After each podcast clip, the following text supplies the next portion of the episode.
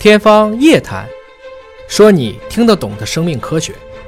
欢迎各位关注这期的《天方夜谭》，我是向飞，为您请到的是华大基因的 CEO 尹烨老师。尹烨老师好，向飞同学好。到了我们的互动问答环节，看看网友 DBH 询问说，他打算要生孩子了，有需要做一些血液或者是基因的检测吗？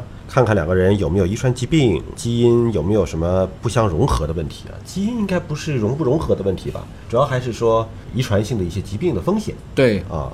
我们现在这么去想，就是说，在这个没有疫苗和抗生素以前啊，大量的这种新生儿其实是死于传染病的。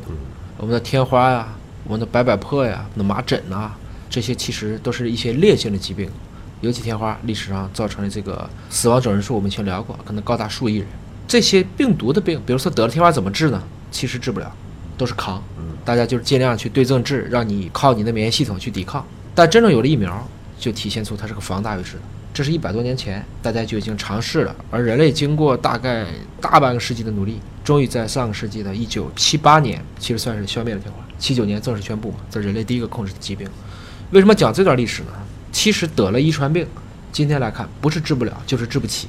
但如果在之前，夫妻双方这几个阶段如果能够做三级预防，其实一般是在孕前、产前和新生儿这三个时间，分别做一些对应的检查，可以大概率的去减少已知的出生缺陷。嗯，那么不光是一个进入产前阶段了，它要进行大大小小七次检查，包括无创产前基因检查，包括 B 超学、影像学，其实这些有的，我们首先要按照卫计委的规范来。但如果孕前这部分现在还确实比较缺失，我们每一个人基因上呢都不是完美的。现在来看啊，大约都携带少的。六到八个，多的有十几个不同遗传疾病的致病缺陷，尤其像一些南方地区，特别像两广、海南的这样的地区，它地中海贫血本来就高发，很多区域的这个携带率可能高达差不多六分之一到四分之一。那这种情况下，假如说两个人同时在贝塔的地贫基因上都有一样的一个缺陷，那么说它有一个四分之一的一个概率，可能后代就会有一个地中海贫血。这种情况下，也可能你在孕前花个几百块钱，我们以后就踏实。那有人说，假如说我俩就碰上了怎么办？我们以前也讲过，那有钱就做一个三代的试管，我选一个好的胚胎。我没有钱呢，那我就赌一把，毕竟这个概率还是小。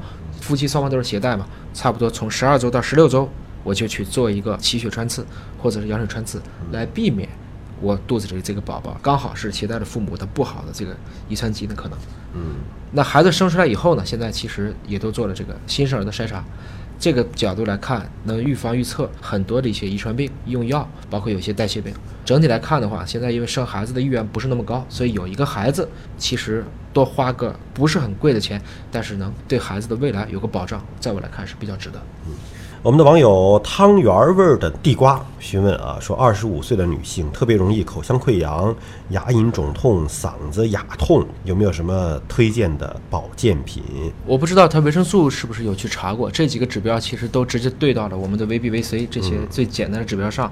不知道她平时吃蔬菜水果的习惯是不是好？先从这几个点上先去看一看。好，今天的互动问答就告一个段落了。那么您想提问的话呢，可以通过我们的网络平台，或者是关注“尹哥聊基因”的微信公众号来留言，我们将定期的搜集整理大家的问题，来统一的问尹烨老师。今天节目就这样，下期节目时间再会。